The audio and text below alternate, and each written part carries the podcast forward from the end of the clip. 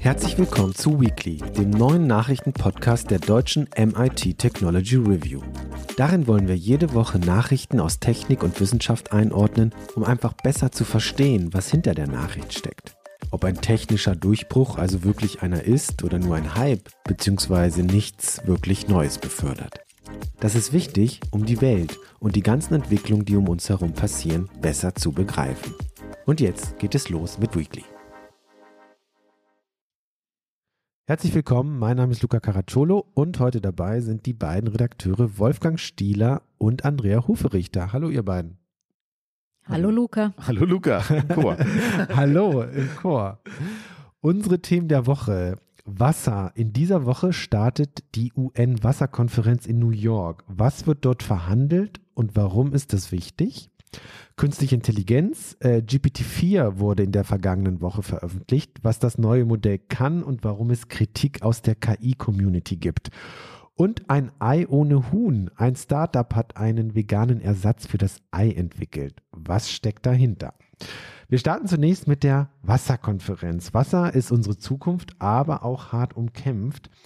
Ähm, der globale Wasserhaushalt verändert sich stark, was unter anderem natürlich mit dem Klimawandel zusammenhängt. Wir haben in manchen Teilen zu viel Wasser, wie etwa in Pakistan im vergangenen Sommer zu sehen oder wenn wir an die Katastrophe im Ahrtal 2021 denken und gleichzeitig zu wenig Wasser durch mehr Dürreperioden und Trockenheit.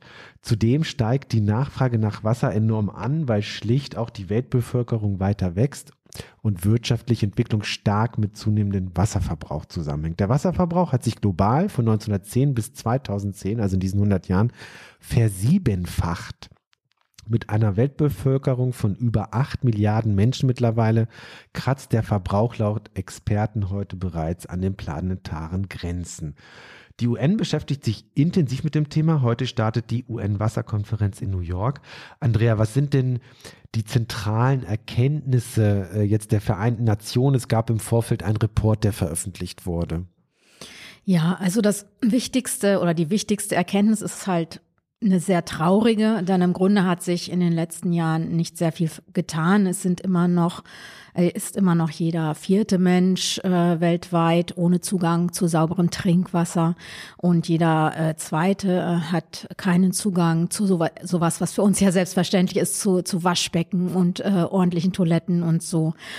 Und ein anderes Ergebnis ähm, des äh, Weltwasserreports ist, dass äh, nur 60 Prozent der Gewässer weltweit in einem guten Zustand sind. Und das ist wahrscheinlich noch zu optimistisch geschätzt, weil aus den 20 ärmsten Ländern überhaupt keine Daten vorliegen.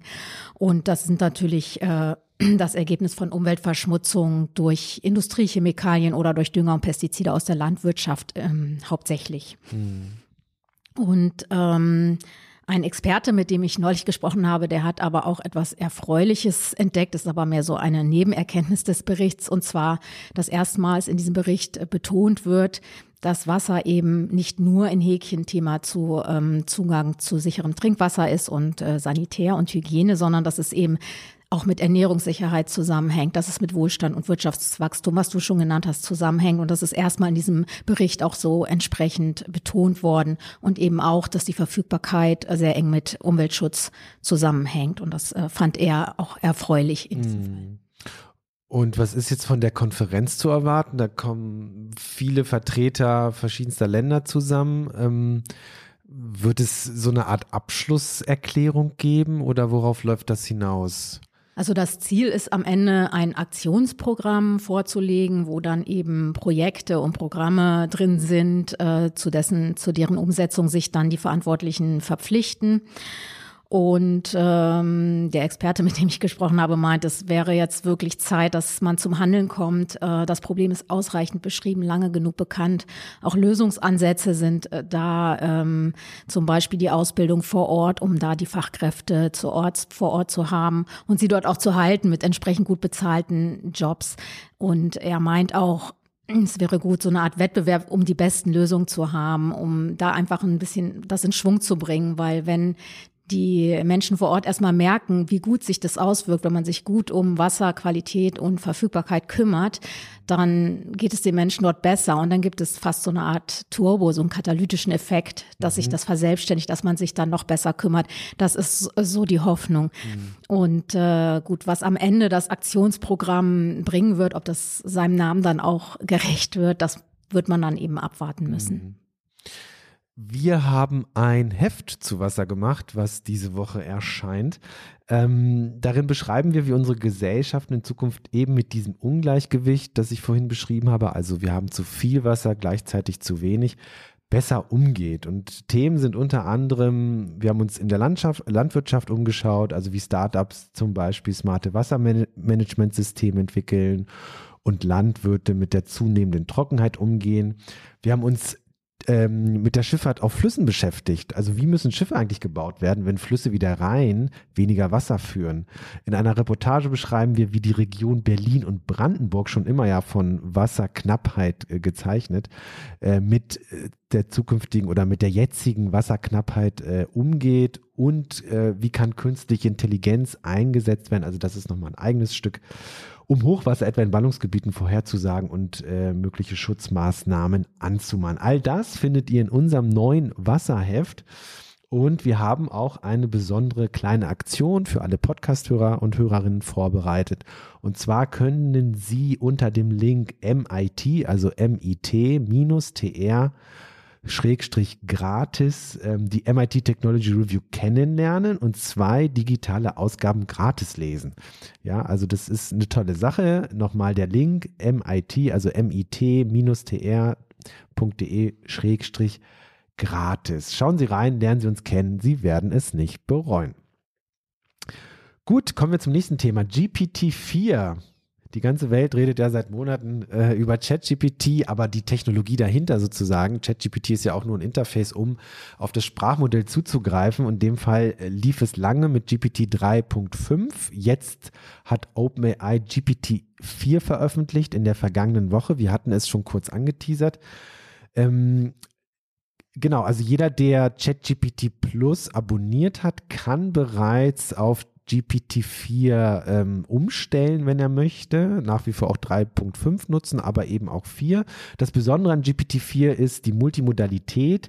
Das bedeutet, dass äh, GPT-4 nicht nur Texte verarbeiten kann, sondern zum Beispiel auch Bilder. Leider ist dieser Zugriff nur über die API verfügbar, die noch nicht ähm, über GPT-4, also über ChatGPT Plus verfügbar ist. Ähm, es gibt aber Beispiele von OpenAI, zum Beispiel wird ein Bild mit Zutaten dargestellt äh, oder in ChatGPT reingegeben und ChatGPT sagt dann, ah, aus diesen Zutaten kannst du das und jenes kochen oder zubereiten. Ähm, aber auch die Textebene hat deutlich hinzugewonnen. So kann ChatGPT auf Basis eben von GPT-4 jetzt deutlich längere Texte verarbeiten und auch generieren. Insgesamt scheint mir persönlich die Qualität auch deutlich erhöht, auch zum Beispiel die literarische Qualität. Trotzdem hat auch GPT-4 natürlich noch Schwächen. Beispielsweise ist es immer noch nicht frei davon, Dinge einfach zu erfinden. Das wird so schnell vermutlich auch nicht weggehen. Dennoch, ich habe mal folgendes, äh, folgenden Prompt eingegeben. Erstelle einen Songtext über Wasserkraft im Gangster-Rap-Stil. Und jetzt mal nur kurz einen Auszug. Also zum Vergleich, es war schon ganz interessant, GPT-4 hat wirklich äh, Verse, Strophen, Bridges und so weiter ähm, ausgezeichnet. Ähm, und das hat GPT 3.5 gar nicht gemacht, sondern hat einfach einen Text geliefert. Ich, ich zitiere mal GPT 3.5. Ich erzähle euch von den alten Zeiten, wo man nur Kohle und Öl benutzt hat, um Energie zu erzeugen und Geld zu verdienen, aber jetzt haben wir Wasserkraft im Spiel. Hm. Also reimt sich nicht mal richtig, so ein bisschen öde. Und jetzt mal GPT-4, also wie gesagt, ist nur ein Auszug äh, aus dem ganzen Songtext. Ähm, GPT-4 reimt, ich steig aus dem Auto mit der Kraft von Mutter Natur, dreh mich um, sehe den Damm und denk, was für eine Struktur. Das Wasser fließt, die Räder drehen, wir kriegen Energie und das alles dank Wasserkraft, verdammt, was für ein Genie. Punkt.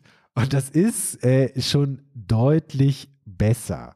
Wolfgang, wie kreativ kann das denn noch werden?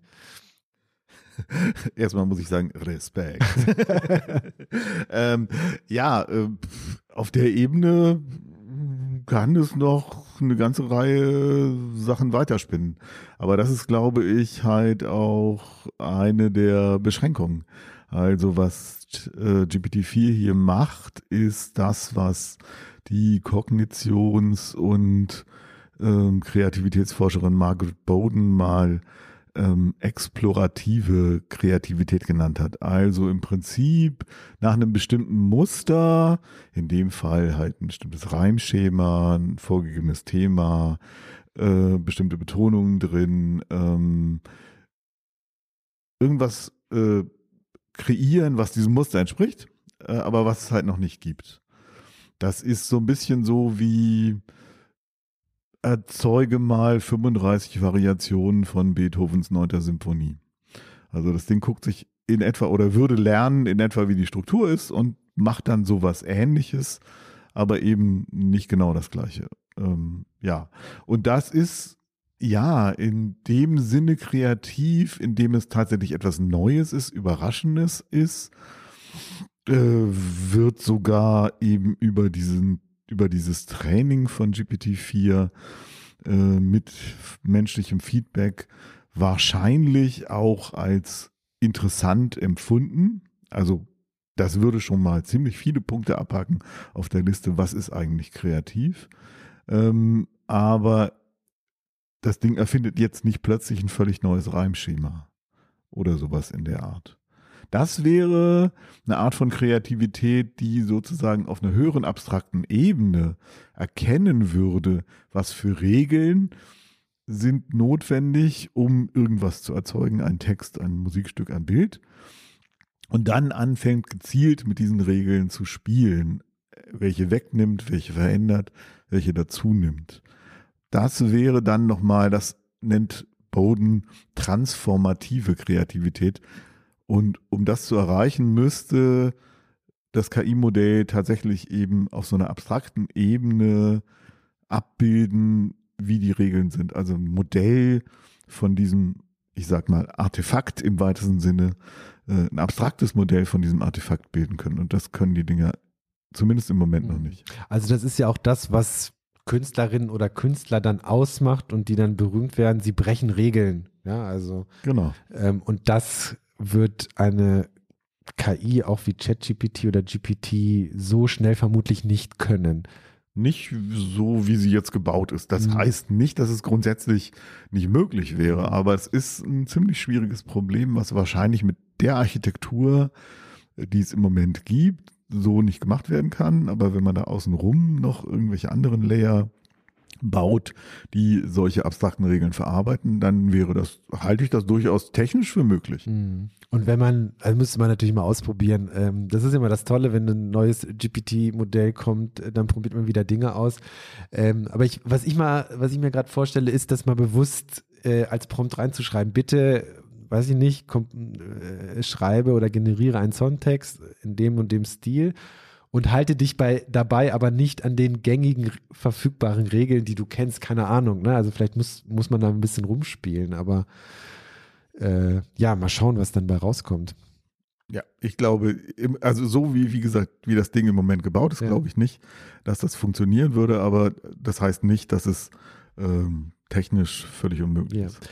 Ähm, jetzt gibt es aber auch Kritik an OpenAI, als sie jetzt GPT-4 veröffentlicht haben, insbesondere auch aus der KI-Community, denn OpenAI ist diesmal sehr verschlossen, was die Details von GPT-4 angeht. Also noch verschlossener als vorher, ja. genau. Also man hat schon richtig gesehen, je, also jede Stufe oder jede neue Version äh, von GPT und sie haben immer weniger gesagt. Mittlerweile haben sie nicht mal gesagt mehr, wie viel Parameter das Modell hat, äh, mit welchen äh, Trainingstechniken sie, ähm, welche Trainingstechniken sie genutzt haben, die Menge an Daten alles nicht genannt. Und jetzt sagt die KI-Community natürlich, ja, was soll das denn? Wir bauen hier äh, eine so mächtige Technologie und äh, seid mal bitte transparent. Und OpenAI ist ja auch gestartet als Non-Profit damals. Das ist aber alles ein bisschen vorbei, Wolfgang.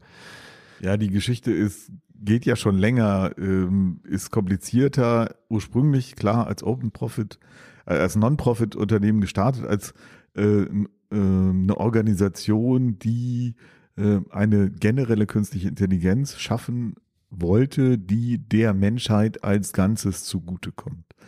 Ähm, das ist natürlich äh, was ein sehr großes Ziel, äh, wo man zahlreiche Ressourcen für braucht, was auch eine Menge Geld kostet. Dann haben sie irgendwann festgestellt, ähm, naja, so ohne eine zusätzliche Einkommensquelle wird das wohl nicht gehen. Dann gab es innerhalb der, also wir hatten da vor ein paar Jahren mal einen Artikel von den US-Kollegen zu, gab es innerhalb von OpenAI zahlreiche Diskussionen, aber die Idee war dann halt, wir schaffen einen Zweig innerhalb des Unternehmens, der Profite erwirtschaften darf. Die sollen auch gedeckelt sein und die wiederum geben dann Geld weiter an diesen Forschungszweig. Aber natürlich war damit der Geist aus der Flasche.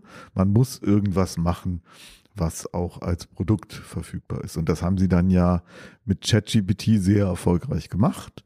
Äh, und Microsoft ist zwischendurch um die Ecke gekommen und hat viel, viel Geld in das Unternehmen investiert, äh, um exklusiven Zugriff auf dieses Modell mhm. zu bekommen. Also die einzigen außer OpenAI, die da wirklich reingucken können in den Source Code und die ganzen Gewichte kennen von dem, äh, von dem Modell, das ist Microsoft. Okay, und äh, wie gibt es Ideen, wie es da weitergeht? Also ich meine, kann Microsoft OpenAI jetzt einfach kaufen, übernehmen, wie auch immer, wenn sie schon so, so stark investiert sind? In dem Zusammenhang ist natürlich auch immer die Argumentation von OpenAI gewesen, wir können das nicht völlig offen machen, weil man kann damit auch Schindluder betreiben. Wenn wir jetzt einen Partner wie Microsoft haben, ne, dann suchen wir den natürlich sorgfältig aus und die machen da auch ganz bestimmt nichts Böses mit und so. Aber wir behalten das unter Kontrolle. Hat sich jetzt aber herausgestellt, dass diese Idee, so ein Modell unter Kontrolle zu behalten, indem man zum Beispiel die Gewichte nicht veröffentlicht, worin ja die eigentliche Arbeit drinsteckt, also die, die, die Stärke der Verbindung zwischen den äh, simulierten Neuronen. Äh, dann äh, behält man sozusagen immer den Daumen drauf, Zugriff nur über eine, äh, über eine Schnittstelle, über eine API äh, und da ist ein sehr begrenzter kontrollierter Datenaustausch ähm, und hat sich mittlerweile zumindest nicht für OpenAI, aber zumindest in einem großen anderen Fall, nämlich beim Meta herausgestellt, äh, dass das bedauerlicherweise auf die Dauer nicht funktioniert. Diese Gewichte von dem großen Sprachmodell von Meta sind halt nach außen gelangt, sind in die Welt gekommen, äh, veröffentlicht worden und dann natürlich sofort innerhalb der Community weiterverbreitet. Ja, das hatten wir letzte Woche im Weekly. Äh, Lama, das Sprachmodell von Meta, wurde geleakt und jetzt hat eine Forschungsgruppe aus Stanford äh, mit diesem geleakten äh, Sprachmodell von Meta oder dieses Modell gefüttert mit Trainingssätzen, die von ähm, ChatGPT, in dem Fall war es 3.5, erzeugt wurden. Also man füttert ein Sprachmodell mit Daten aus einem anderen Sprachmodell und, und da sieht man plötzlich, wie sehr lässt sich sowas überhaupt kontrollieren. Und das Ganze genau. sie, nennen sie Alpaca äh, genau. und du hast es ein bisschen ausprobiert, ne? Genau. Ähm, es gibt auf der Webseite von der Forschungsgruppe von Stanford gibt es auch einen Link zu einer interaktiven Demo, die aber bedauerlicherweise nicht mehr funktioniert. Äh, und äh, die äh, Forschenden aus Stanford haben auch gesagt, äh, bevor wir dieses Alpaca-Modell jetzt veröffentlichen, das zum Download anbieten, müssen wir erstmal die Erlaubnis von Meta haben. Äh, weil ne, das beruht ja auf Lama. Äh, das Ganze ist eine Weiterentwicklung, aber ohne das Lama-Modell, das vortrainierte Lama-Modell, wäre das nicht möglich gewesen. Aber auch das ist schon wieder geleakt. Mhm. Es gibt auch wieder runtergerechnete Versionen von diesen Gewichten äh, von dem Alpaca-Modell, äh, die man entweder auf so Webplattformen äh, äh wie äh, Hugging Face verwenden kann oder Google Colab in diesem Fall. Genau, ich habe eine, eine Version gesehen, die lief auf Google Colab. Es gibt auch welche, die kann man lokal auf dem Rechner laufen lassen. Und davon habe ich mir tatsächlich mal eine runtergeladen, die ich dann tatsächlich auch zum Laufen gebracht habe. Das ist ja immer nicht ganz so trivial. Also du arbeitest dann halt mit Quellcode äh, und lässt Installationsskripte laufen, die dann wieder irgendwo anders halt diese Binärdaten runterladen und Tod und Teufel.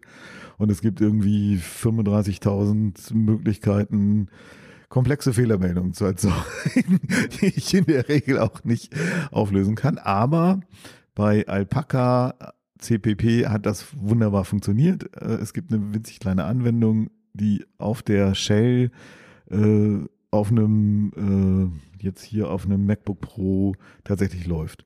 Und die ist mindestens auf jeden Fall sehr unterhaltsam und man kann eine Menge dabei lernen. Mhm. Und sie soll ja auch gar nicht so viel schlechter sein als ChatGPT äh, GPT 3.5, ne? Also also zumindest in einem Test, genau. Das ist äh, das zweite Spannende an dieser ganzen Geschichte. Also erstens, es sind mehrfach Modelldaten einfach geleakt worden, die dann in Torrents, also äh, über äh, Peer-to-Peer-Download-Möglichkeiten veröffentlicht worden sind. Die sind in der Welt, die sind einfach da draußen.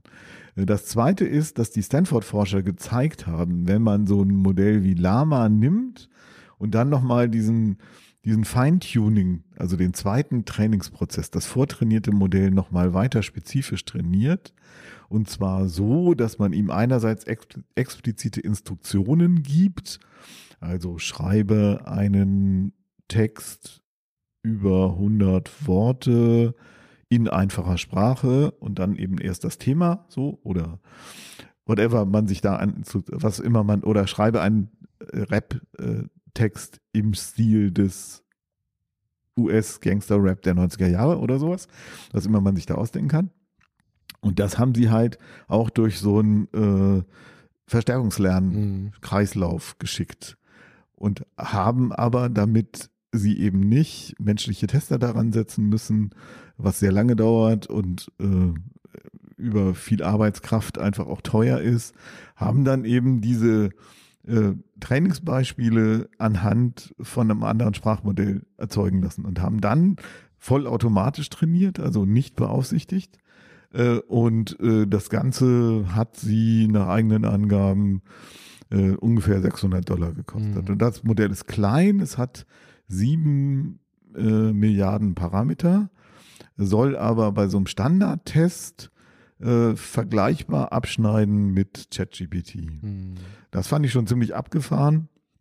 Äh, man muss aber sagen, wenn man mit dieser kleinen, also runtergerechneten Version äh, von Alpaca spielt, ähm, ist es, ähm, naja, zumindest hat es ein paar mehr Bugs mhm. als ChatGPT. Einer dieser Bugs, den finde ich besonders lustig, ist, dass es auf leere Eingaben reagiert. Also wenn ich einfach nur Return drücke. Was tut es dann? Dann kommt äh, irgendeine, irgendeine Antwort. In diesem Fall ist die Antwort The answer is no.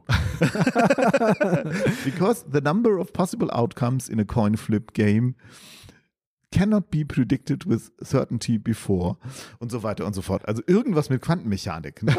ich habe aber nicht Quantenmechanik gefragt. Und vorher hatte ich so ein, äh, hatte ich halt so eine einfache Rechenaufgabe, ist auch so ein Standard, Standardtext, wo sich ja mittlerweile herausgestellt hat, dass Ergebnis oder die, die Qualität des Ergebnisses ist sehr stark abhängig von den Zahlen. Offensichtlich steht im Trainingsmodell sehr oft drin, 5 plus 5 ist 10. Mhm. Also wenn du fragst, was ist 5 plus 5? Mhm.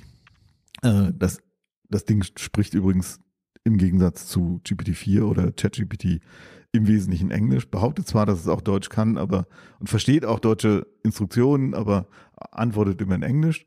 Ähm, dann kommt als Resultat äh, The answer is 10. Mhm. Äh, überhaupt kein Ding. Aber wenn man zum Beispiel fragt, was ist 5 plus 1234, dann ist die Antwort 6789. ja, okay. Und dann habe ich gesagt, this is wrong, try again. Und dann kam die Antwort, This instruction was not understood by Alexa. Alexa, oh je, Mine. Also man kann, man kann einfach, glaube ich, wenn man da einfach mit rumspielt, relativ viel sehen über die Trainingsdaten, über die Beispiele.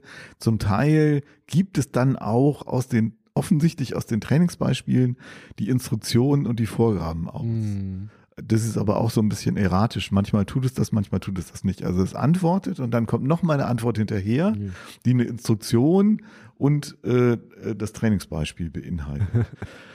aber das zeigt eben auch, dass man mit diesen äh, geleakten Modellen äh, sehr viel mehr rumspielen und auch sehr viel äh, verstehen kann, mm. sozusagen immer ein bisschen von außen drauf rumhämmern und dann gucken, wie ist die Response, äh, kann man sehr viel darüber rauskriegen, was steckt da eigentlich drin. Mm. Und das ist nicht immer im Sinne der Unternehmen, die diese Dinger entwickelt haben. Ja, das ist ja immer auch äh, mein Wunsch sozusagen, dass, dass Journalistinnen und Journalisten oder auch Forscherinnen und Forscher einfach Zugang zu Modellen haben, die nicht schon dermaßen äh, an Filter angepasst sind und so weiter, dass man immer wieder an die gleichen äh, äh, Hindernisse und Wände stößt. Ne? Also man merkt, wenn man mit ChatGPT versucht, also das, was der Kevin Roos gemacht hat, der New Yorker Journalist mit, mit der in Bing integrierten ChatGPT-Version, äh, wo er dann zwei Stunden lang äh, mit, wir hatten es hier im Weekly, äh, mit dieser ChatGPT-Version geredet hat und dann in irgendwelche abstruse Konversationen geraten ist. Also das ist ja das Spannende. Daran sieht man ja, okay, so weit können Sprachmodelle gehen. Wie weit können wir sie treiben? Ne? Wie viel Unfug können wir damit machen? Und wenn man dann diese zurechtgestutzten Versionen sieht, dann finde ich das auch immer sehr unbefriedigend als jemand, der verstehen will, wie diese Dinger funktionieren und was sie können und was nicht. Gut, äh, dieses Thema, äh, man merkt es an Wolfgangs Ausführungen, äh, äh, ist einfach so spannend und wir werden dranbleiben, auch hier im Weekly, natürlich auch in unserem Heft und in unseren anderen Kanälen. Schauen wir mal, was als nächstes kommt und passiert. Kommen wir zu unserem dritten Thema. Ei ohne Huhn. In Deutschland ist jeder Mensch im Schnitt fast Schätzt mal. Ja, ihr wisst es ja schon, Wolfgang, wie viele Eier im Jahr? Nein, ich weiß es nicht. Ich muss gestehen, ich habe die Meldung zwar gestern gelesen, aber ich habe mir diese Zahlen nicht gemerkt. Ja, ich finde es äh, astronomisch hoch. Echt? 340 im Schnitt natürlich. Fast, fast jeden Tag? Fast jeden Tag ein Ei im Schnitt. Ah, nee, das. Mexiko nee. ist angeblich Weltmeister mit 400. Also da ist man nicht so weit von weg. ja, verrückt. Also ich finde es verdammt viel. Also es gibt natürlich genug Gründe, diesen Konsum zu drosseln. Äh, unter anderem äh, ist es ja so, dass tierische Produkte in der Regel einen größeren Fußabdruck an Treibhausgasen haben als pflanzliche. Dort, wo viele Tiere auf engem Raum gehalten werden, steigt natürlich die Wahrscheinlichkeit, dass sich Krankheitserreger bilden, die für Menschen gefährlich sind. Und in deutschen Stellen werden eben mehr als 40 Millionen Legehennen gehalten. Äh, dass das da sehr eng ist, wissen wir. Und es ist eben auch unter moralisch-ethischen äh, Bedingungen sehr fragwürdig. Jetzt hat das Startup Next Food geschrieben, nicht mit X, sondern natürlich mit Egg in der Mitte, N-E-G-G-S-T, einen veganen Eiersatz entwickelt. Jetzt kann man sich das irgendwie gar nicht so richtig vorstellen, aber dieses vegane Ei sieht aus wie das Vorbild vom Huhn. Es hat ein Eigelb, glibberiges Eiweiß und eine helle Schale. Andrea, wie, wie, wie bekommt man denn sowas hin oder woraus besteht das denn? Ja, das ist in der Tat äh, wahrscheinlich gar nicht so einfach gewesen. Die, das Startup hat auch äh, mindestens zwei Jahre dran äh, getüftelt, ähm, denn Eigelb und Eiweiß und die Schale sind ja drei völlig verschiedene äh, Dinge. Aber äh, ich kann ja mal anfangen beim Eigelb. Also das äh, besteht aus Pflanzenproteinen, die zum Beispiel aus Erbsen oder Ackerbohnen stammen können. Und die gelbe Farbe, die kommt dann von Süßkartoffeln, äh, Karotten und, und dem Karottenextrakt, ähm, dem Karottenfarbstoff Beta-Carotin. Und dann sind da natürlich noch hochwertige Omega-3-Fettsäuren drin für, für den Nährwert und Calcium und ich glaube Vitamin B12 wurde auch noch zugesetzt. Und das Interessante bei dem Eigelb ist, ähm, dass das auf ähm, Hydrokolloiden basiert. Äh, das sind so, so äh, Dickmacher für Speisen, so Gelbildner, die ähm, aus Algen hergestellt werden. Und die sorgen eben dafür, dass dieses, dieses künstliche Dotter eben auch diese, äh, diese Konsistenz hat und eben auch so eine Art Haut oder Membran drum äh, bildet, dass es dann eben auch in dieser Form bleibt.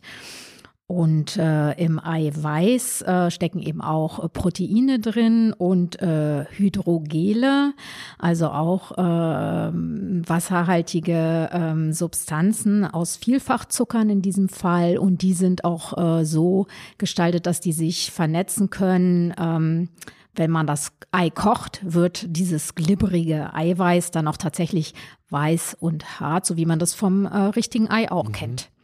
Genau, und dann haben wir noch die Schale und auch da haben sich die Erfinder reichlich Mühe gegeben. Die muss ist ja quasi so eine Art Verpackung für das äh, Eigelb und das Eiweiß und es ist äh, dann so ein Biokunststoff geworden, der von Bakterien produziert wurde. Und äh, damit der aber auch äh, wie beim echten Ei auch schön zerschmettert, wenn so ein Ei auf den Boden fällt, haben sie noch Calciumcarbonat dazugegeben. Das kennt man vielleicht sonst aus der Zementproduktion oder so. Äh, also da ist alles getan worden, damit dieses Ei dem natürlichen Vorbild auch sehr ähnelt. Mhm. Genau. Äh, jetzt ist eigentlich nur noch eine Frage bei denen offen und mm, vor allem ein, vor allem eine Frage muss man sagen und zwar wie bekommt man jetzt das Dotter und das Eiweiß in die Schale hinein? Und äh, da haben die jetzt äh, zwei Möglichkeiten im Visier. Einmal, äh, dass sie ein Loch in die Schale machen und dann das Eigelb und Eiweiß einfach reinspritzen. Mhm. Sie haben aber noch eine zweite Möglichkeit, weil man könnte zumindest vermuten, dass vielleicht doch sich dann Eiweiß und Eidotter doch wieder ein bisschen vermischen oder so, wenn man das wirklich über so eine Spritze reintut. Ich weiß es aber nicht sicher, ist nur meine Vermutung. Die zweite Möglichkeit ist jedenfalls zwei Eihälften zu produzieren, da dann das Dotter reinzulegen, die beiden Hälften zu verschließen und dann über ein Loch abschließend das Eiweiß dann reinzuspritzen. Genau das testen die halt noch gerade. Und ach, eine wichtige, einen wichtigen Inhaltsstoff habe ich noch vergessen, weil so ein Ei schmeckt ja immer leicht äh, schweflig. Und dazu haben die ein Salz mit reingetan. Das ist schwarz und heißt Kala Namak. Und das ist ganz besonders wichtig, damit das gut schmeckt. Und ähm, Wer wissen will, ob das wirklich so gut gelungen ist, äh, wie das angekündigt wird, der kann das wahrscheinlich äh, Ende des Jahres tun. Zumindest wenn die Pläne des Unternehmens aufgehen, dann wollen die nämlich äh, die ersten Eier am Supermarkt verkaufen. Ah, okay, das wäre jetzt meine nächste Frage gewesen. Wann kann ich denn sowas mal probieren? Ne? Genau. Ne? Weil das klingt ja schon sehr faszinierend. Ähm, durchläuft das dann eine Art, also muss das dann irgendwie nochmal geprüft werden, schätze ich mal natürlich, ne? Also äh, klar, so Lebensmittel, mhm. die müssen schon bestimmten Standards genügen genügen. Also da kann man jetzt nicht irgendwas mhm. äh, verkaufen, genau. Mhm. Ich meine, die sagen, also es ist wichtig, dass sie möglichst nur natürliche Stoffe verwenden und es werden jetzt keine Aromen oder Konservierungsstoffe dabei. Genau. Ja, spannend. Äh, wir, wir würde ich gerne, also so, so künstliches Fleisch und so weiter oder Pflanz, äh, äh, Fleischersatzprodukte gibt es ja schon zuhauf, aber ein künstliches Ei bisher noch nicht. Mhm. Schauen wir mal. Kommen wir abschließend zu unserem Tipp der Woche. Wolfgang, wir haben ein bisschen Fernsehen geguckt. Also ich habe äh, The Orwell geguckt. Das ist ja so ein, äh, eine Hommage an Star Trek. Äh, läuft auf Disney Plus, also lief jetzt, die dritte Staffel lief auf Pro7 Anfang des Jahres. Hat eine große Fanbase. Äh, ist ich finde es wirklich gut, weil es so ein bisschen äh, das macht, äh, was Star Trek in frühen Jahren ausgezeichnet hat, nämlich so episodenhaft Geschichten erzählen. Was jetzt bei The Orwell nochmal äh, besonders ist, wo sie sich natürlich auch so ein bisschen abgrenzen wollen, ist, dass es äh, so, ja, so ein bisschen derben Humor hat, ja, weil wenn man so überlegt, Star Trek und diese ganzen Begegnungen von Alienrassen und so weiter, da steckt potenziell natürlich ziemlich viel Humor drin. Ähm, und das machen die halt auch. Ich habe jetzt erst die ersten fünf Folgen gesehen. Es soll tatsächlich dann im Laufe äh, der weiteren Staffeln deutlich auch seriöser werden und der Humor wird ein bisschen zurückgefahren. Äh, ich bin mal gespannt, wie weit sie den zurückfahren, weil es The Orville ja auch so ein bisschen auszeichnet. Also ich kann es wirklich empfehlen, auf Disney Plus gerade zu sehen. Ich glaube auf Pro7, auf deren Streamingdienst, wenn es den gibt, keine Ahnung, aber da lief das zumindest im Fernsehen. Ähm, jetzt hast du ja auch was gesehen, äh, und zwar die neueste Star Trek-Serie. Genau, ich habe mir Strange New Worlds angeguckt, was ja offiziell vermarktet wird über Paramount Plus, die dann aber wiederum offensichtlich auch irgendeinen Vermarktungsvertrag mit Amazon abgeschlossen haben. Also man kann auch bei Amazon Prime dann ähm, ähm, einen Kanal abonnieren, so als Zusatzdienst. Das wird ja alles mittlerweile sehr unübersichtlich, äh, wo man das auch gucken kann. Und wie ist dein Eindruck? Hat mir gut gefallen und äh, was du gerade gesagt hast, äh, also diese Erinnerung an das alte Star Trek, äh, das ging mir auch so in diesem Fall. Ähm, ist ja zum Teil auch von Fans sehr stark gelobt worden, äh, weil es eben zum einen diese, diesen Episodencharakter hat, viel stärker als andere Serien, die zwischendurch versucht haben, so eine übergeordnete Geschichte zu erzählen. Und im Grunde genommen ist es lustigerweise auch gegen den Trend. Das ist ja was, was früher aus dem linearen Fernsehen gekommen ist. Du hast halt eine Serie, jede Woche eine neue Episode und im Grunde genommen setzt die Serie so ein Setting und innerhalb dieses Settings gibt's immer eine abgeschlossene Geschichte. Und was sie dann eben auch machen, was halt zum Teil auch sehr stark gerade in der Science Fiction aus der Mode gekommen ist, ist im Grunde genommen immer zu versuchen, so, einen, so einen kleinen positiven Dreh und eine kleine Moral zu erzählen. Und das ist was, ja, also ich finde es zumindest lustig und spannend zu sehen, dass, dass das so ist. Das ist was, was äh, Star Trek sehr lange, sehr stark ausgezeichnet. Das war schon immer sehr moralisch aufgeladen. Man konnte, glaube ich, sehr gut sehen, wie ist gerade so der zeitgeschichtliche Kontext. Am Anfang diese ganze Geschichte mit den Klingonen, das war so ein bisschen Kalter Krieg, die Amerikaner und die Russen. Später kam dann mehr so die Öffnung, wir sind als Diplomaten unterwegs, als Forschende. Aber die, das Grundsetting des, der Serie ist schon auch ein positives, nämlich äh, auf der Erde sind die wesentlichen Probleme gelöst, die ganze Menschheit ist vereint, Teil dieser großen galaktischen Familie, ne? Geld spielt keine Rolle mehr, ähm, niemand muss mehr hungern, niemand muss mehr frieren und so weiter. Und man zieht halt raus, um irgendwie Kontakt zu neuen, was mhm. Neues kennenzulernen. So, ne? Und äh, ja, das ist eben nicht so die Dystopie äh, nach der Katastrophe-Szenario, die Welt ist untergegangen, mhm. die letzten Überlebenden kämpfen gegen irgendwelche Zombies oder so. Das ist ein totales Gegenmodell dazu. Ja, das hat mir an Star Trek immer gefallen und wie, wie es die Macher ja immer geschafft haben, ähm, sozusagen Episoden zu erzählen. Und trotzdem gab es noch eine größere Geschichte, die dann auch immer wieder äh, durchkam. Und das äh, finde ich bei The Orville äh, auch ganz gut gelöst bisher. Ich, ich bleibe auf jeden Fall dran. Andrea, bist du Star Trek-Fan? Guckst du Star Trek? Ähm, ehrlich gesagt, nein. Also ich gucke äh, nicht, dass ich es noch nie gesehen hätte, also schon, weil der Rest der Familie äh, Fan ist.